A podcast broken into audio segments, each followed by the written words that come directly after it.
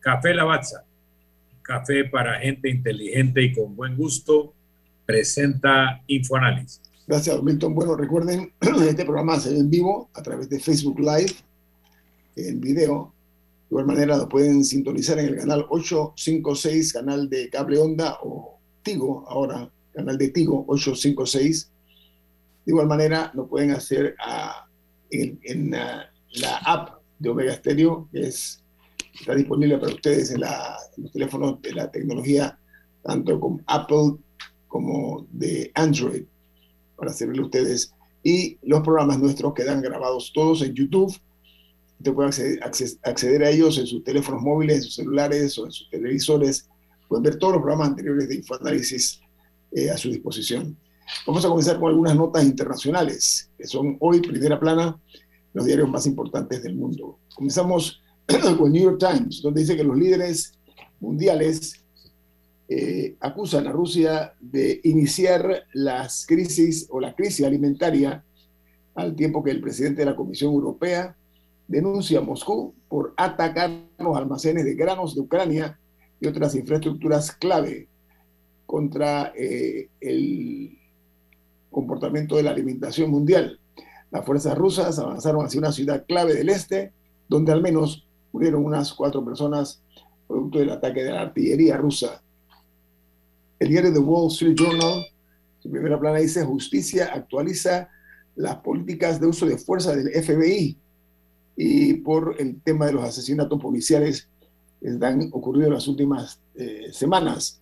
La nueva política requiere que los agentes federales intervengan eh, cuando ven que hay otro oficial de la que está utilizando en forma exagerada la fuerza eh, de, la, de, las armas, la fuerza, la fuerza excesiva de los policías.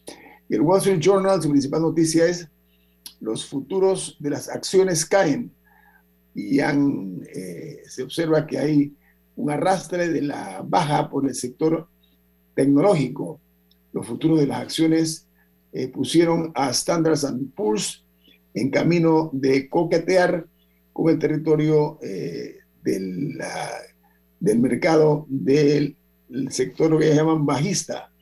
Y además eh, las, aumentan las medidas que han llevado pues al, al regreso de los alimentos al punto negativo. Mientras en Chile, la principal noticia es que los expertos proyectan eh, 10.000 casos diarios de la COVID-19, pero los ingresos en la unidad de cuidados intensivos auguran una, una baja, así como también eh, las hospitalizaciones. Dice que los, eh, los casos también están a la baja, pero tras un fuerte brote, Chile se ha convertido en el país con mayor tasa de incidencia en toda Sudamérica. Mientras en México, las estadísticas eh, oficiales informan que el aumento de la cifra de militares en las calles de ese país es cada vez mayor. Pero eh, esto es ante el, incremento de la violencia que no cesa. El gobierno, eh, en la antesala de lo que se augura, que será un incremento mayor todavía, pero el número de fallecidos producto de homicidios ya llega a 120 mil este año en México. 120 mil homicidios en cinco meses que van de este año. En Perú, el presidente Pedro Castillo nombra, perdón, cambia a 11 ministros, 11 ministros, para evitar que, eh, dice que las, eh, las eh, conjuras que se han estado dando y sobre todo las censuras que se le ha hecho su gobierno. Dice que el año con más cambios es el año 2005 y de 2017 hasta el año 2022 se han mantenido también altos, los mismos. en el 2005 fue más, año, el más alto incluso que el gobierno de Castillo, eso no se decía antes. ¿ah? Y en Costa Rica, el expresidente del Banco Central de Costa Rica rechaza que la entidad eh, se haya quedado eh, sin reservas para enfrentar o afrontar un choque externo y las que en las últimas semanas eh, no has podido transitar por aguas de tranquilidad. Pero el presidente actual del Banco Central de Costa Rica contradice al presidente Chávez de ese país porque dice que es eh, falso, que hay eh, falta de reservas de dinero en las arcas de ese banco. Ha desmentido lo que dijo el propio presidente costarricense. Ah, y en Davos, la reunión esta que se da, pues los grandes advierten los riesgos de la inflación y la estabilidad de América Latina. Apuntan los expertos que asisten a este foro económico en Davos.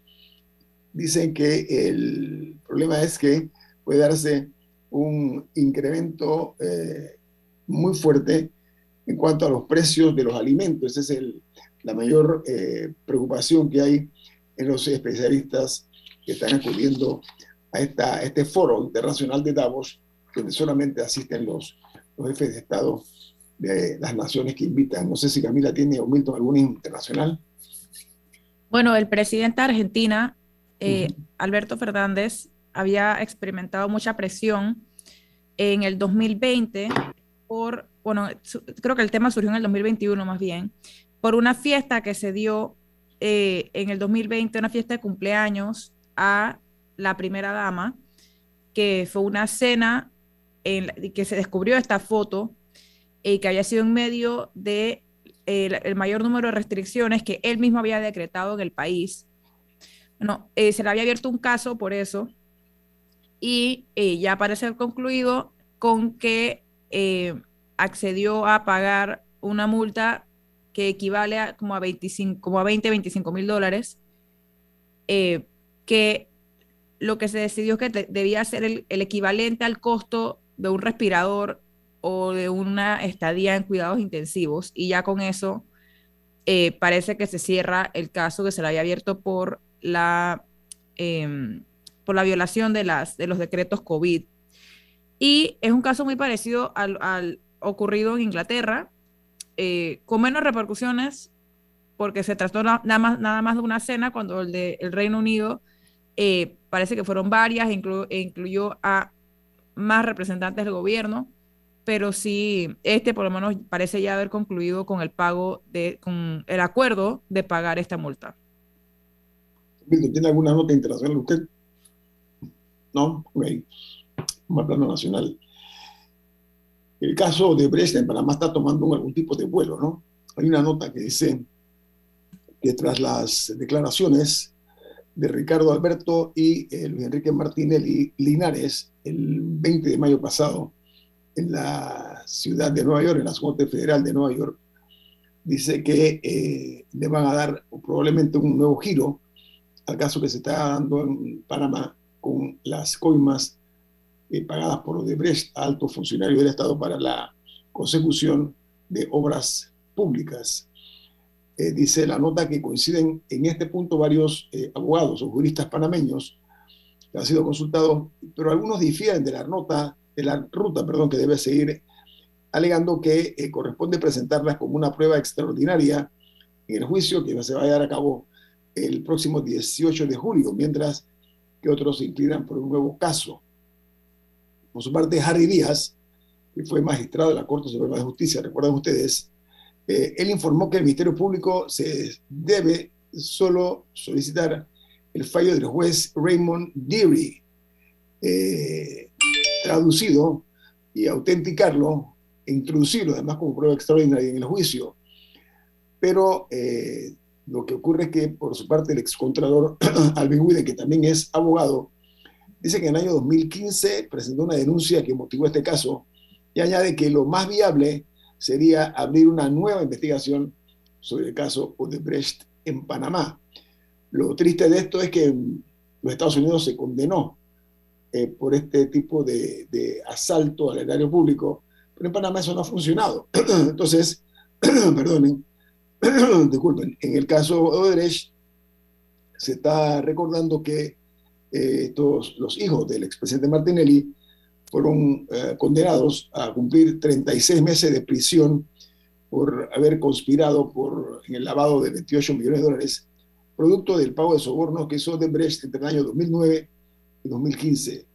Eh, lo que están diciendo también es que después de las revelaciones, de los hijos del presidente Martinelli en una corte de Nueva York, eh, añaden que eh, se está trazando la ruta para introducir esta información al proceso que se sigue en Panamá 2000. ¿Usted qué opina de esa, desde el punto de vista jurídico?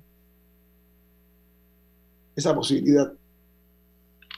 La, la norma dice que cuando el Ministerio Público tiene conocimiento de la posible comisión de un delito, tiene que iniciar una investigación de oficio. Muchas veces el Ministerio Público, una noticia de periódico, empieza una investigación. Fue entendido que en Nueva York asistieron por lo menos dos fiscales panameños, con lo cual ellos tienen que tener información de primera mano de lo que se dijo allá. Con la precisión, creo que lo ha dicho algún abogado internacionalista o especialista en derecho norteamericano, que la acusación de los hermanos Martinelli Linares fue por lavado de activos utilizando el sistema financiero norteamericano, que el origen de los dineros que se ha dicho en el proceso que era de sobornos de la empresa Odebrecht no es objeto de la sanción, es el lavado de los activos en el sistema financiero norteamericano. En el caso panameño, los procesos que se han abierto son por la acusación de soborno de parte de la empresa Odebrecht. Entonces ese es otro tipo de proceso, es otra acusación, pero donde lo que se haya comprobado en el proceso en Estados Unidos puede servir de elemento probatorio en los procesos panameños. Vamos a ampliar eso porque hay mucha tela que cortar en este tema, así que vamos al corte comercial, regreso una conclusión acerca de eso para cambiar otro tema. Aquí en Info Análisis, ese es un programa para la gente inteligente. Omega Stereo tiene una nueva app. Descárgala en Play Store y App Store totalmente gratis.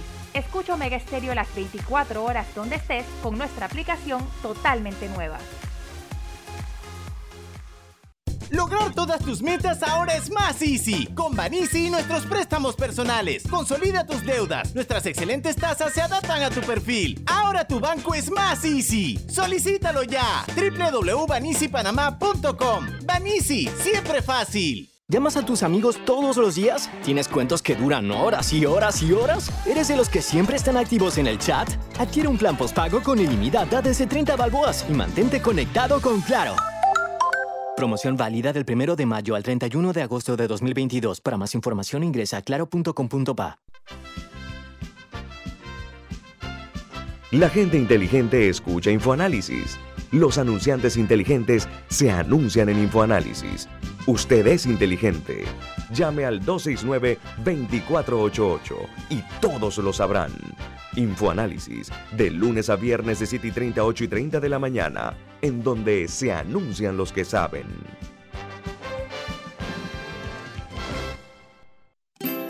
Hogar y Salud les hace la vida más fácil con la extraordinaria línea de pañales nocturnos para adultos Prevail. Los pañales nocturnos para adultos Prevail son 100% absorbentes y de uso prolongado.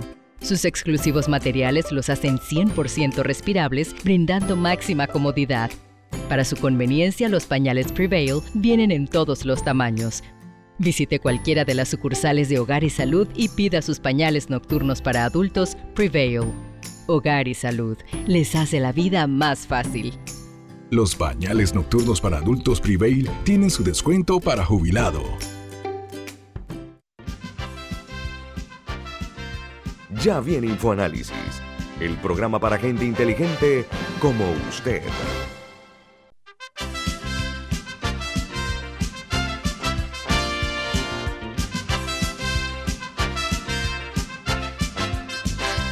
Enrique, usted tiene un mensaje para nuestro oyente, ¿de qué se trata? Por favor. Así es, en Banco Aliado te acompañamos en tu crecimiento financiero. Ahorra con tu cuenta Más Plus, mejorando el rendimiento de tus depósitos.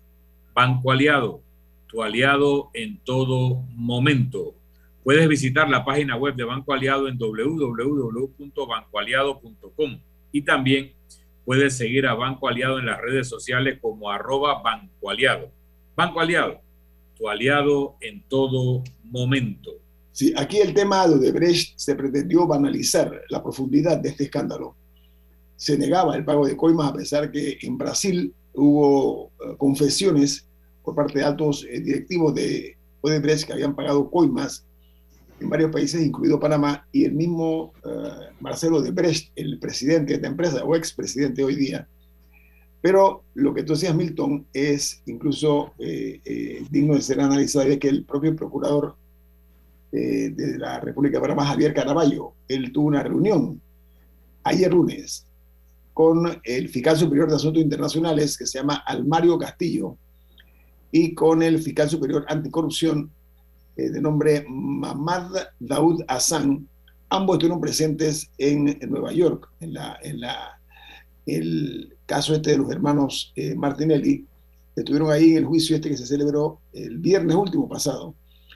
Y van ahora, según se anunció, a analizar la posible presentación de una asistencia judicial para obtener una copia traducida y además autenticada de esa sentencia. Ahora, esta evidencia, dicen los señores del Ministerio Público, eh, es muy probable que sea presentada como una prueba extraordinaria en el juicio del caso, diligencia que está programada para el, como dije, el 18 de julio y que va a terminar el 5 de agosto del presente año.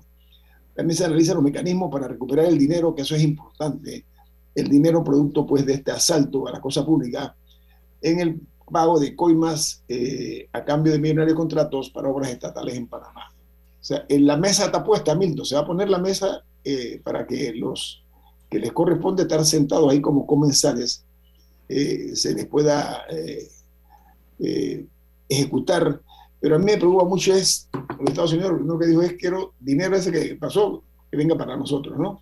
Pero Panamá tiene el derecho también, Milton, de lograr no únicamente recuperar los dineros producto del asalto que se hizo a la cosa pública panameña, sino también, no únicamente el caso de Grecia, sino otros muchísimos casos, donde para muy, a ver, muchos panameños inteligentes dicen, espérate un momentito, la verdad es que es un buen negocio, mira, nos robamos 10 millones, vamos presos unos meses, salimos, devolvemos un millón, nos quedamos con nueve, y desde el punto de vista de un pillo, de un raterillo, es negocio. No importa lo que la gente diga o no diga, ¿no? Porque nuestra sociedad, lo triste de esto es que los admite como ciudadanos comunes y corrientes. Entonces, de esa perspectiva, reitero yo, para efecto de los, de los ladronzuelos locales, podrán tirar ese cálculo matemático, decir, no pasa nada, nos robamos 20 millones, devolvemos dos, y nos quedamos con 18, en dos años puede ser que vayan presos y al salir de la cárcel, donde a lo mejor van a estar producto de ese dinero, muy cómodos en alguna celda especial, pues pueden después salir a disfrutar de los millones de dólares que, eh, como aves de rapiña, ¿ok? Eh, se tomaron de los fondos de los dineros del Estado, de nosotros. Eso es eh, para precisar. Una cosa es el aspecto penal, donde te pueden establecer sanciones de privación de libertad, te pueden establecer multas, te pueden obligar a devolver dinero mal habido, pero también está la jurisdicción de cuentas. Aquí hay un tribunal de cuentas, hay una Fiscalía General de Cuentas y la ley de cuentas dice que tú tienes que devolver no menos que lo que te robaste, no menos que lo que se determinó como peculado. Así que si te robas 10, y a nivel penal te, multan con un millón y te quedan nueve, pero luego hay un proceso de cuentas que te dice tienes que devolver 10 más una multa de tanto, ya no es buen negocio, pero tenemos que apoyar o impulsar el proceso de cuentas que no es lo mismo que el proceso penal y que tiene su propia vida. En el caso de cuentas es la recuperación patrimonial del Estado, porque ojo, cuando Odebrecht reconoce haber pagado una cantidad de dinero en coimas para obtener contratos, eso es una fracción del valor del contrato, lo que significa que si pagaron, para decir una suma, 100 millones de dólares en coimas, es porque había contratos de mil millones. Y en esos contratos de mil millones hay una ganancia que puede ser 100 o 200 millones. Entonces, la empresa no solo tiene que devolver el, el monto pagado en sobornos y las personas que, perdón, la persona que recibió el soborno lo tiene que devolver, sino que la empresa tendría que devolver por lo menos el lucro de ese contrato que eh, recibió de forma indebida porque pagó un soborno. Y eso merece un proceso de cuentas, además del proceso penal, porque lo que tiene que quedar claro aquí no solo es la certeza del castigo, sino que el delito no paga, el delito es mal negocio. Si hacemos las cuentas como tú has mencionado que pensarán algunos, pues simplemente robas suficiente para pagar la multa, para pasar un tiempo en la cárcel, para pagar a los abogados y todavía te queda. No, no, no, no. El proceso que el Estado tiene que abrir, además de lo penal, además de las responsabilidades administrativas, tiene que incluir el proceso de cuentas para recuperar la totalidad de lo que el Estado eh, pagó o lo que le tomaron al Estado indebidamente. Ahora, Don Milton, eh, el proceso... en, una, una, cosita más, porque lo estoy viendo en un periódico local. Hablan en el proceso de Brecht, porque es una mención de Ana Matilde Gómez. Un banco panameño que menciona este periódico reportó 69 transacciones sospechosas de uno de los acusados o, de los acusados del caso de Brecht. O sea que la banca panameña estuvo reportando las transacciones sospechosas, como muy bien decía Ana Matilde Gómez, así como el dinero pasó por Estados Unidos, también pasó por Panamá y hay que determinar si todos los bancos cumplieron con informar la transacción sospechosa o no. Esa investigación también hay que hacer. ¿O cuáles no? Ahora, don Milton, ah. una consulta. Eh, para que el proceso en la Fiscalía de Cuentas proceda, eh, o sea, o avance, se tiene que haber culminado el proceso penal primero, o sea, tiene que haber una... No necesariamente. Lo que pide la ley de cuentas es que la Contraloría General de la República haya emitido un informe de auditoría. Con base al informe de auditoría, la Fiscalía de Cuentas y el Tribunal de Cuentas pueden actuar. También podrían actuar con cierta evidencia eh, en opinión pública. Pero lo más sólido en un caso es cuando la Contraloría ha realizado una auditoría que perfectamente pudiera hacer sobre los contratos recibidos por Odebrecht y determinar qué fue costo de la obra, qué fue ganancia y dentro de la ganancia obligarlo a devolverla toda, porque el contrato fue obtenido en, en forma indebida a través de un soborno que ellos mismos confesaron haber pagado. O sea que esa, confesión que pueden hablar de otra manera. esa confesión que tú dices, Milton, debe servir como un elemento que va a reforzar el caso de Panamá, lo que estamos hablando. Eso es correcto, o sea, eh, eh, no hay excusas para que no se proceda conforme a derecho, lo que estoy tratando de decir. O sea, hay ya argumentos ya muy sólidos eh, que fueron recogidos por los medios incluso y los periodistas que estaban ahí presentes, además de los fiscales, ya mencionamos fiscales anticorrupción que presente. Entonces, lo propio de estas declaraciones que sirvan como prueba que vayan a ser incorporadas de una forma adecuada en el expediente o que por lo menos complementen algunos argumentos que se han dado. Diga, Camila. No, y algo que agregar aquí es que Odebrecht acordó pagar una multa en Panamá, creo que era de 220 millones de dólares, que no ha pagado, que se rehúsa constantemente a pagar, a pesar de que se le dieron 12 años para hacerlo y no sé, no sé qué método. Bueno, aquí lo que cabe es que el Estado panameño secuestre bienes de Odebrecht donde sea que los tiene, porque tiene una deuda reconocida y Panamá es un acreedor legítimo de la empresa. Esta empresa, además, recuerden que ha cambiado de nombre, está en un proceso de lavado, de lavado de sí misma. Todos sus ejecutivos ya están afuera de la cárcel. Son buenos a través de la delación premiada le dieron todas las garantías de que no habría nuevos procesos. Lo menos que se puede hacer es recuperar ese patrimonio secuestrándole los bienes a Odebrecht o a su empresa sucesora Novonor. Pero además, Milton, ¿sabes qué? Ellos tienen obras pendientes con el Estado panameño. El aeropuerto de Tucumán, la nueva terminal. El día pasado hablamos de que tiene ya casi que años diciendo que está un 99.9% terminada y no lo está, no está funcionando. no, sí, esa terminal se supone que iba a entrar a funcionamiento a finales de 2018. Después el presidente Varela la inauguró, entre comillas, en creo que fue abril de 2019, cuando obviamente no estaba lista. Y desde entonces eh, se ha ido corriendo la fecha. En un momento se dijo que febrero de este año, después se corrió a que sería ahora a finales de mayo.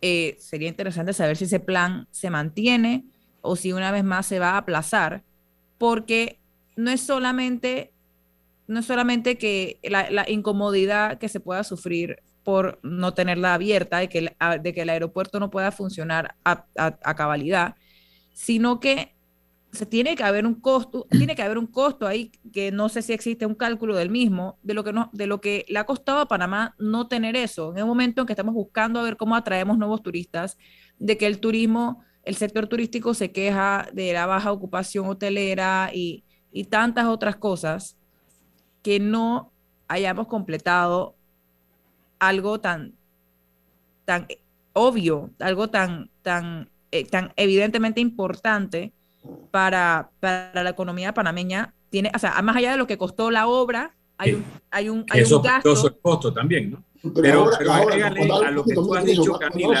que la otra terminal se está cayendo a pedazos. No, espérate, lo que pasa Sí, es por que, eso. No, que la terminal vieja eh, requiere una intervención de reparación importante y lo lógico es que empieces a operar con la terminal nueva, cierres la vieja y hagas los cambios que tienes que hacer. Milton, pero perdona, vamos a ser realistas. Cuando tú tienes una casa de campo, voy a poner un ejemplo, o una casa en la ciudad donde, esté, donde sea, tú no la usas, se deteriora.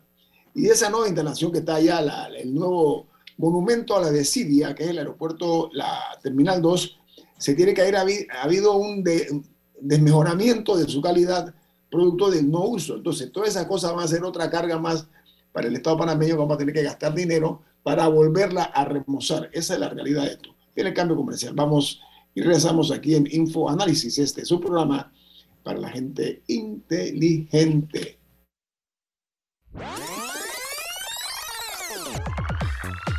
Omega Stereo tiene una nueva app. Descárgala en Play Store y App Store totalmente gratis. Escucha Omega Stereo las 24 horas donde estés con nuestra nueva app.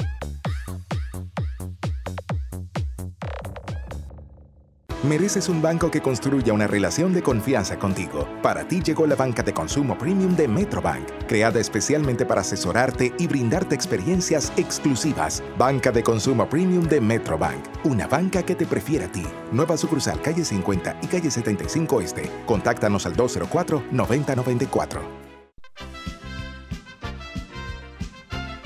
La gente inteligente escucha InfoAnálisis. Los anunciantes inteligentes se anuncian en InfoAnálisis. Usted es inteligente. Llame al 269-2488 y todos lo sabrán. InfoAnálisis, de lunes a viernes de 7 y 30, 8 y 30 de la mañana, en donde se anuncian los que saben. ¿Quieres un celular gratis? Visita nuestra tienda Tigo y lleva el Nokia G10 de 64 GB o el Samsung Galaxy A03 gratis con tu plan postpago de 27 balboas que además incluye data y minutos ilimitados entre Tigo. No esperes más, visita tiendas Tigo ya, válido del 11 de marzo al 31 de mayo del 2022. Aplican condiciones.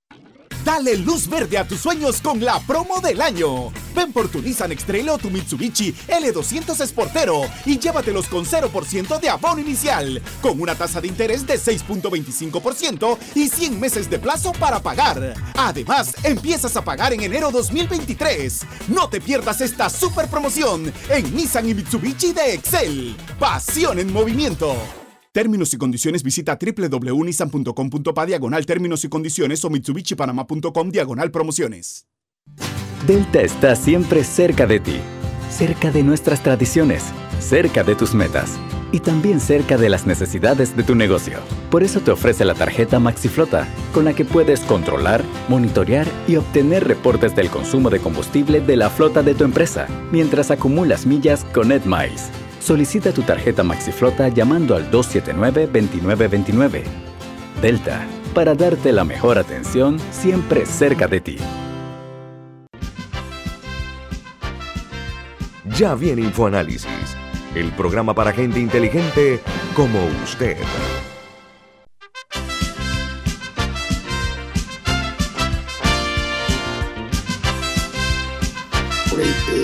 Audiencia inteligente de Mega Estéreo, vamos a hacer un comentario que creo que vale la pena porque aquí la danza de millones no se detiene. Si es cierto que las obras públicas generan empleo, también es cierto que aquí no hay proyectos baratos. O sea, a ver, eh, hay quienes dicen que los, los pequeños proyectos en pueblos que no generan votos no son importantes para los gobiernos. No sé si este será lo mismo. Pero se está anunciando que el Ministerio de Obras Públicas va a ejecutar 21 proyectos por 880 millones de dólares, que se conoce como eh, los proyectos llave en mano. Me explico más claro. El contratista tiene que aportar los fondos para cumplir con el contrato y luego el Estado cancela la deuda cuando recibe la obra. O sea, termina la obra, cobra. Bien, eso está bien. Pero el problema es que eh, de esos 880 millones de dólares, todo es para construcción. Todo es construcción. El mantenimiento no aparece por ninguna parte. Una de las falencias que hemos tenido en las últimas administraciones es la falta de mantenimiento de las obras del Estado. En consecuencia, por eso que nosotros transitamos por una patria, un país, un territorio con las vías en muy mal estado. ¿Por qué? Porque no se le da el mantenimiento. Todo es construcción, construcción y construcción, y eso obviamente lo que trae como consecuencia lo que estamos viviendo, lo vivimos a diario. El hecho de que aquí en Panamá eh, el, financiamiento de este modelo de ya está también, pero tiene que regularse y de repente incorporar con la construcción un rubro de mantenimiento importante. Diga, Camila. Bueno, en ese sentido, me parece que habría que revisar contrato por contrato, porque usualmente sí incluyen la administración y mantenimiento de la obra por un tiempo. O sea, la, la empresa sería quien la opera o quien saca algún rédito de eso por un cierto tiempo, aunque, insisto, habría que ver contrato por contrato. Ese como primer punto. El segundo es que mencionas construcción y me parece importante destacar que parte del problema, a mi parecer, es que se habla de mega obras, mega obras, mega obras, pero hay mucha, mucho, mucho trabajo pequeño que se tiene que hacer, que es el que probablemente más afecta la, la calidad de vida eh, a diario eh, de los panameños eh, y que esos son los que se descuidan un poco por buscar contratos de 100 millones o más. Y tercero, un problema con los, con los llave en mano es que cuando el Estado panameño es el que se, se encarga del financiamiento de una obra, suele poder conseguir financiamiento más barato, o por lo menos está en su interés buscar un financiamiento más barato que el que, puede, que el que usualmente puede conseguir una empresa. Así que eso es un riesgo que se habló eh, en su momento, eh, que, que, puede, que, puede estar incluido en los llaves manos que terminan saliendo más caros. Mira, hay múltiples formas de brindarle a un país las infraestructuras necesarias. El problema es que los mejores diseños del mundo los traes a Panamá y alguien encuentra cómo darle la vuelta y hacer un negociado. Pero, por ejemplo, para temas de mantenimiento, en República Dominicana tienen un sistema, hay que ver si lo han hecho realmente con probidad o no, pero el concepto es bueno. Tú licitas lotes de contratos. ¿Qué es un lote de contrato? Una constructora pequeña normalmente o mediana se gana medio millón de dólares o un millón de dólares de lote de contrato. Cuando una entidad pública, una escuela, lo que sea, necesita una reparación, busca entre la lista de las empresas que ya se ganaron el lote y les pide entonces que les haga la reparación dentro de los parámetros de precio como si fuera un Panamá compra. Pero ya no hay que hacer una licitación. Dentro de las que están calificadas con que pueden hacer obras hasta por un millón o hasta por medio millón, tú los llamas y haces tu obra de 50 mil o de 100 mil dólares en base a los precios preestablecidos por el sistema de contratación. Eso es para mantenimiento, te ahorras mucho tiempo y, y tienes a una industria pequeña y mediana lista para trabajar y haciendo mucho trabajo. En Canadá tienen un sistema de alianza público-privada donde se van haciendo estas licitaciones de largo plazo, donde las empresas que se ganan los contratos no se les paga por la obra eh, un millón, cien millones, doscientos millones, se le paga un arrendamiento anual por la infraestructura y el que construye tiene cada vez mantener y, y estar dar esos bienes en un cierto nivel de, uso o de calidad preacordado. Entonces, el que construye, construye con alta calidad porque necesita un, un, inmueble que requiera poco mantenimiento, porque su negocio es no tener que dar mucho mantenimiento, sino que el bien dure los 30 o 40 años del contrato. Y así van saliendo cosas. En Chile tienen un sistema en donde si tú tienes una buena idea, yo creo que hay que hacer un mall subterráneo debajo de la plaza central. Y tú haces todos los estudios a tu costa para que se haga un proyecto así.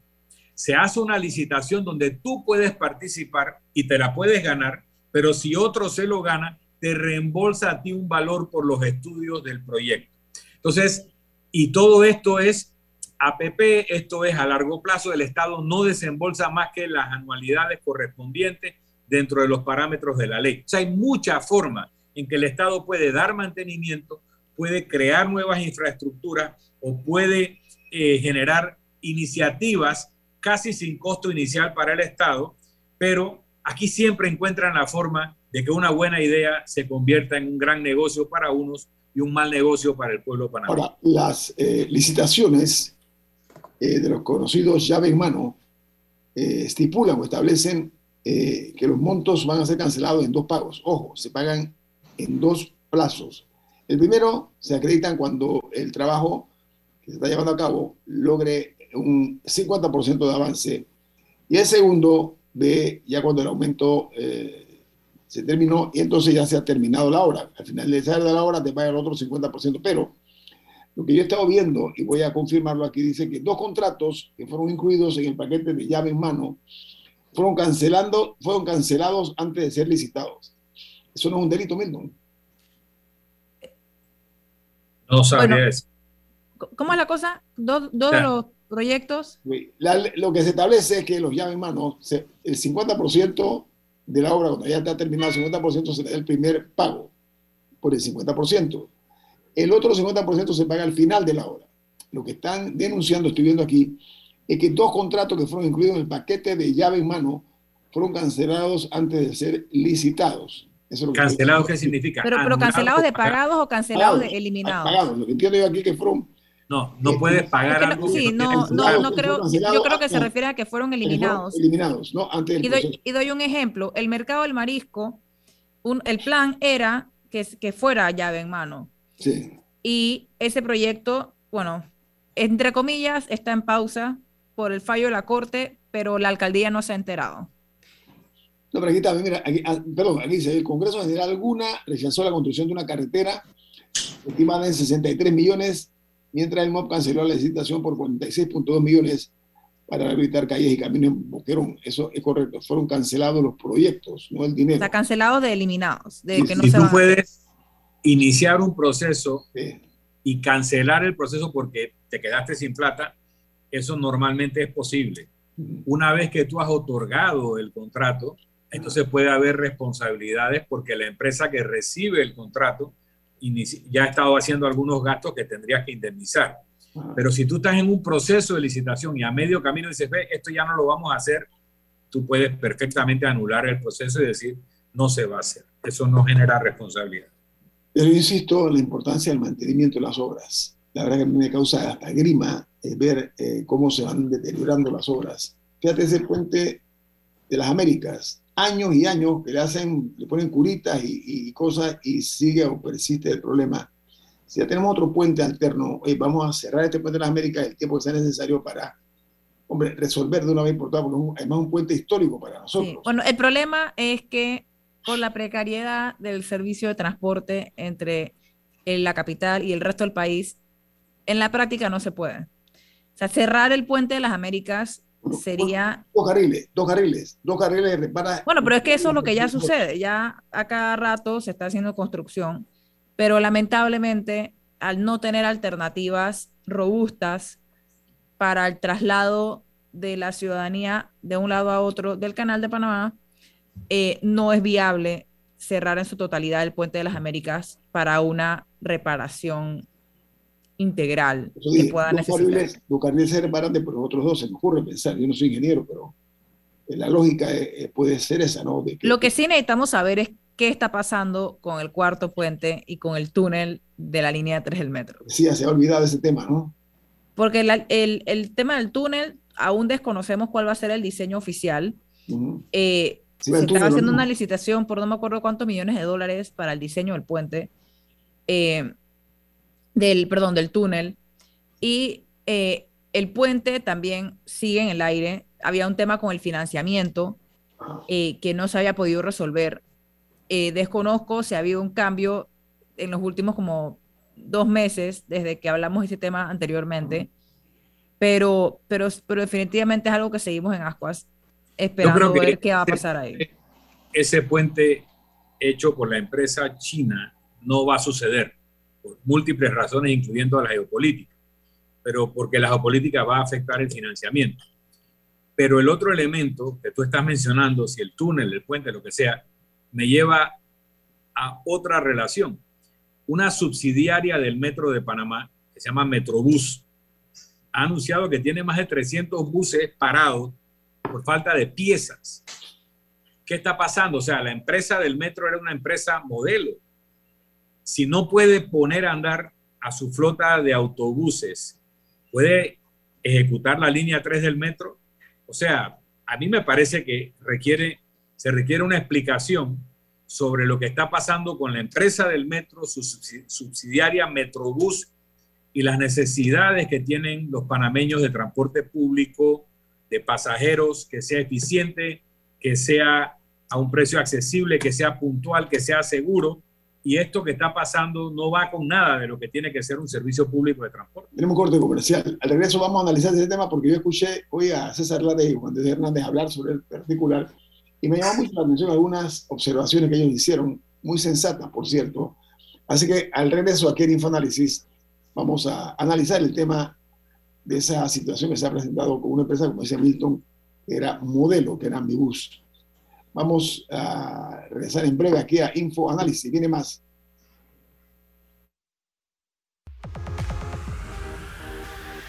Omega Stereo tiene una nueva app. Descárgala en Play Store y App Store totalmente gratis. Escucha Omega Stereo las 24 horas donde estés con nuestra aplicación totalmente nueva. Delta está siempre cerca de ti, cerca de nuestras tradiciones, cerca de tus metas y también cerca de las necesidades de tu negocio. Por eso te ofrece la tarjeta MaxiFlota, con la que puedes controlar, monitorear y obtener reportes del consumo de combustible de la flota de tu empresa, mientras acumulas millas con EdMiles. Solicita tu tarjeta MaxiFlota llamando al 279-2929. Delta, para darte la mejor atención siempre cerca de ti. La gente inteligente escucha InfoAnálisis. Los anunciantes inteligentes se anuncian en InfoAnálisis. Usted es inteligente. Llame al 269-2488 y todos lo sabrán. Infoanálisis, de lunes a viernes de 7 y 30, 8 y 30 de la mañana, en donde se anuncian los que saben. ¿Quieres un celular gratis? Visita nuestra tienda Tigo y lleva el Nokia G10 de 64 GB o el Samsung Galaxy A03 gratis con tu plan postpago de 27 balboas que además incluye data y minutos ilimitados entre Tigo. No esperes más, visita tiendas Tigo ya, válido del 11 de marzo al 31 de mayo del 2022. Aplican condiciones. Inundado de papeles en su oficina. Gasta mucho tiempo buscando documentos y archivos. En Solutexa digitalizamos los documentos de su empresa y le proporcionamos un software poderoso y fácil de usar para que pueda organizar y encontrar esos documentos escaneados. Llámenos al 209-4997 para un demo sin compromiso. Solutexa, expertos en digitalización y gestión documental.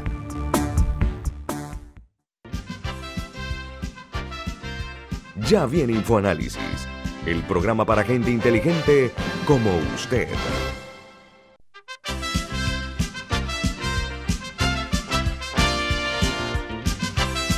Estamos de regreso aquí en Infoanálisis y conversábamos un poco sobre la eliminación de alrededor de 30 rutas troncales del el Metrobús. Según la empresa, eh, porque eran ineficientes y porque tienen eh, cientos de unidades de su flota eh, en mantenimiento por falta de piezas. Ahora, Don Milton preguntaba que... Yo quiero separar dos cosas. Uno, ¿por qué estamos, según la noticia, eh, hay unos contenedores parados en el puerto de Shanghai? Estos son autobuses que fueron, hasta donde yo sé, ensamblados en Colombia, muchas de las partes hechas en Colombia, con motores escandinavos, no sé si eran Saab o, Volvo. Así que, ¿qué están esperando de China? No lo sé. Pero lo segundo, el argumento que tú citaste, Camila, de que había rutas ineficientes. ¿Cómo que rutas ineficientes? El transporte público de pasajeros tiene que servir las rutas, no tienen que ser rentables, por eso reciben un subsidio. Nunca el valor del pasaje va a corresponder con, con una operación de rentabilidad. Por eso el Estado compró la empresa para ponerla dentro del sistema de Metrobús del Metro de Panamá, que tampoco va a ser nunca una operación rentable porque jamás va a recuperar los miles de millones de la inversión de las vías. Entonces, este argumento, salvo que tú me digas, no, vamos a traer buses más pequeños para servir rutas de una forma más eficiente, pero no puedes eliminar la ruta. No, pero espérate, vamos No, de acuerdo. Y nada para, nada para terminar lo que, lo que iba a decir, eh, sobre el tema de que ellos eh, dicen que las, que las piezas están varadas, a mí me parece que vale la pena que la empresa explique exactamente cuándo las pidió, eso que usted dice de, de, de por qué las estamos pidiendo de China en particular y saber un poco si se estaba cumpliendo con los tiempos o si es que hubo una demora, porque también la, la cantidad de buses, o sea, yo he escuchado todo de 300 a 600 buses, es una cantidad desproporcionada. Entonces, o sea, ¿qué tipo de, mal uso se le está dando a los buses para que estén en tan mal estado? o, o, sea, o falta de mantenimiento. Y me gustaría agregar que la periodista Reca Chandiramani eh, denunció en Twitter que de septiembre a abril, Transporte Masivo de Panamá S.A. importó repuestos y partes para buses por más de 8.6 millones de dólares, que equivale a más de un millón de dólares por mes. Entonces, si eso se, se viene dando desde septiembre, en teoría, o sea, ¿por qué ahora estamos en una crisis de partes y de mantenimiento. este momento, qué casualidad, que en medio de una crisis que hay de combustible, que las personas que tienen automóviles que no tienen el recurso suficiente van a tener que recurrir al transporte público. Qué casualidad que se da esto en este momento y hasta ahora. Pero yo voy a ir a otro punto. Criticábamos un instante la falta de mantenimiento en las carreteras. ¿Saben qué? Si hay un buen mantenimiento, un buen programa de mantenimiento, se llama un programa de mantenimiento, con las previsiones necesarias y la planificación, no debe ocurrir este tipo de fenómenos. Porque lo que no se puede decir es que es 300 ni, ni, ni 100 buses de repente pues están ahí parados. Porque me recuerda el cementerio de autobuses. ¿Cómo se llama el proyecto ese que se usó en una época, Milton? Los, los buses esos que te trajeron a Panamá, ¿te acuerdas, no? Que quedaron todos... Putza. Esto se repite la historia en espiral, aparentemente. La diferencia... Ah, están diciendo que hay vandalización. ¿qué pasó con la seguridad de los patios? hay unos patios de, autobuses.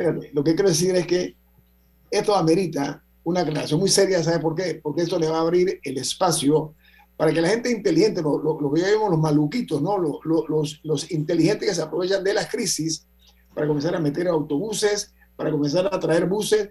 Yo conozco, miren señores, yo soy panameño, como ustedes que nos escuchan Aquí el juega vivo predomina por encima de la sensatez y de la decencia, que es la parte más triste. Yo tengo la impresión de que esto es el producto de alguna travesura. Mira que voy a ser generoso. Travesura de alguien que se cree que es más vivo que todos nosotros, ¿ok? Que puede estar pensando que en medio de una crisis, oh, traigo una flota de autobuses, eso que venden en los Estados Unidos baratito. Los traigo para acá y volvemos a los Diablos Rojos, aquellos tan, tan desafortunadamente eh, eh, ingratos recuerdos nos traen. Entonces, yo creo que el proyecto como nació de mi bus, etcétera, funcionó bastante bien. ¿ah? Era un relojito.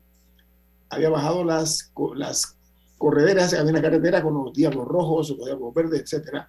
Pero fíjate que no se eliminaron del todo. ¿Tú no recuerdas que aquí comenzaron a verse algunos buses por ahí? Bueno, actualmente se ven algunos diablos rojos en las calles y, nunca se ha podido eliminar el uso de los piratas. Ah o sea, que el Estado conoce su existencia, sabe perfectamente bien las rutas que operan y nunca se ha podido eliminar su existencia porque el Estado ha sido incapaz de proveer ese servicio eh, hasta las barriadas. Yo hace años se viene hablando de la necesidad de tener, además de las, de las unidades usuales del Metrobús, tener buses más chicos para, por ejemplo, áreas como San Miguelito. Eso se viene hablando desde hace como ocho años.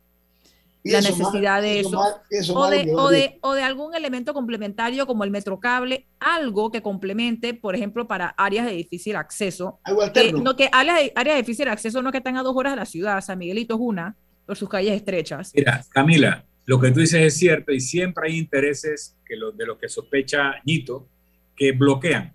Mira, aquí hace rato debiera haber lo que se llaman taxis marinos o buses marinos que pudieran sacar a la gente de Bacamonte por mar y como hacen en Hong Kong y en muchas ciudades que tienen costas o lagos y poner a la gente eh, en terminales eh, anfibias en la ciudad de Panamá donde tomarían entonces los autobuses o el metro o el taxi que quieran. También el, el metrocable para bajar a la gente de los cerros de San Miguelito a las estaciones del metro y del metrobús otra de las razones por las cuales se buscó en una sola corporación tener al metro y al metrobús era para que se coordinaran y se garantizara que en cada estación del metro iba a haber también paradas de metrobús para que se transbordara del metro al autobús. hay muchas cosas que son de sentido común. Claro. Pero que le dañan el negocio a quienes están en el negocio pirata, por ejemplo. ¿cuál es, cuál es uno de los negocios más grandes que hay en Panamá? Ustedes lo saben cuál es, ¿no?